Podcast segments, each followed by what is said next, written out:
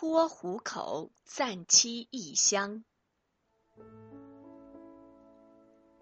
穆萨忐忑不安地奔向远方，一路之上，他饱尝饥饿和劳累之苦。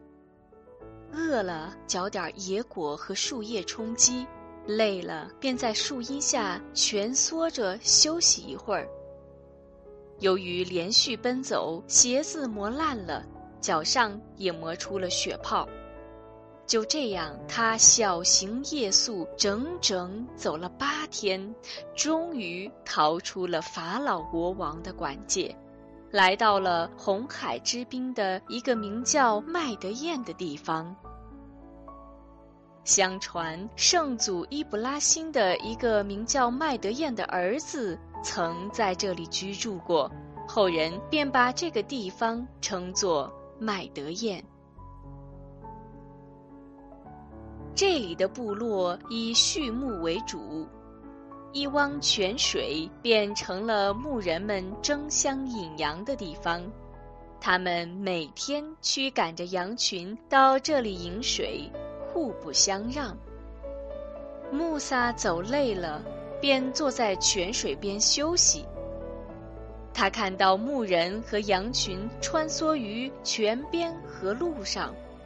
一种漂泊异乡的悲凉之感油然而生。眼下虽然还未找到栖身之所，但总算是摆脱了法老的追捕。他感谢安拉的慈恩，祈求安拉给自己指明一条出路，并引上正道。穆萨坐在泉边。出神地望着眼前的一切，只见几个彪形大汉驱赶着羊群到泉边饮水，其他体弱和年老的牧人只好拦阻着自己的羊群不要到泉边去，等大汉们引完羊群走后再到泉边引羊。有两个牧羊姑娘，看上去十分柔弱。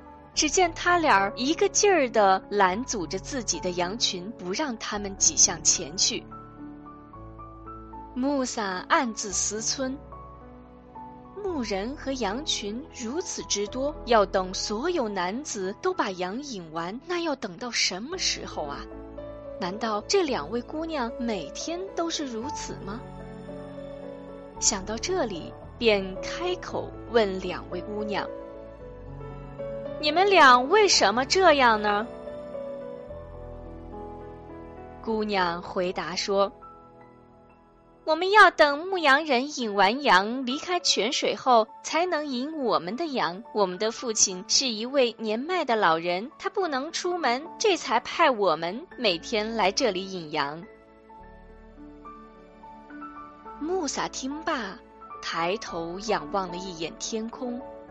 只见日已偏西，再看泉水旁，几个轻佻的小伙子却故意磨蹭时间，还不时地回头向两位姑娘做鬼脸。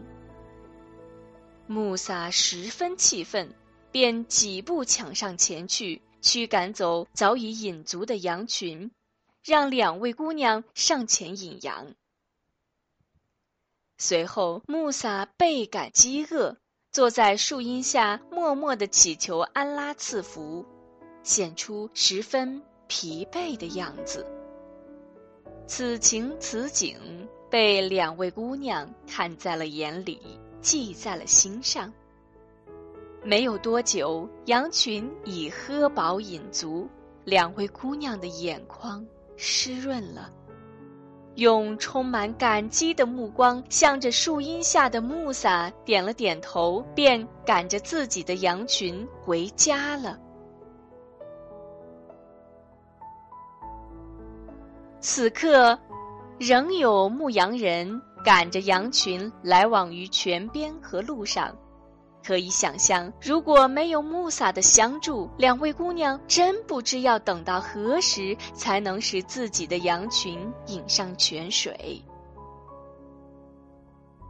两姐妹赶着羊群回到家中，老父亲舒阿布感觉今天女儿回来的时间比平时早，便询问是何原因。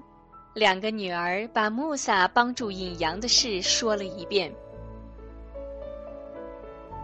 舒阿布连连说道：“那个小伙子真是个好人，你们应该好好感谢他。”接着便问：“那个青年现在何处？”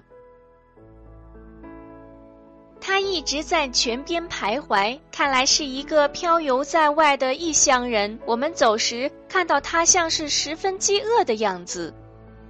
两个女儿回答：“快把他请到家里来，他应该是我们尊贵的客人。”舒阿布要盛情款待那位热心的年轻人，便命令女儿。趁现在天还没有黑下来，你们快到泉边看看他还在不在那里。若在，快把他请来。两个姑娘相互望了一下，妹妹说：“姐姐，我去找他，你留下陪父亲吧，顺便也做一些准备。”说罢，便走出家门，一溜烟儿似的向泉水边跑去。这两个姑娘是亲姐妹，姐姐名叫舒弗利亚，妹妹名叫兰亚。家里只有老态龙钟的父亲舒阿布，父女三人相依为命。老父亲行动不便，家里的一切活计全靠两个女儿操持，家中缺少一个顶事儿能干的男人支撑。生活的确有诸多不便。此时，舒阿布急着要把穆萨请来家里，除了要表达感激之情之外，自然也有他不便直言的潜在想法。兰亚快速来到泉边，只见穆萨仍坐在树下休息。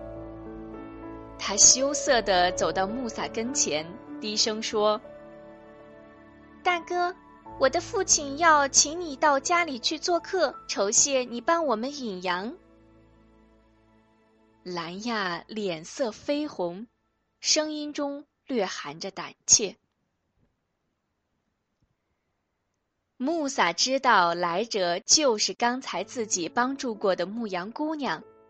一听说对方要酬劳，没有立即表态。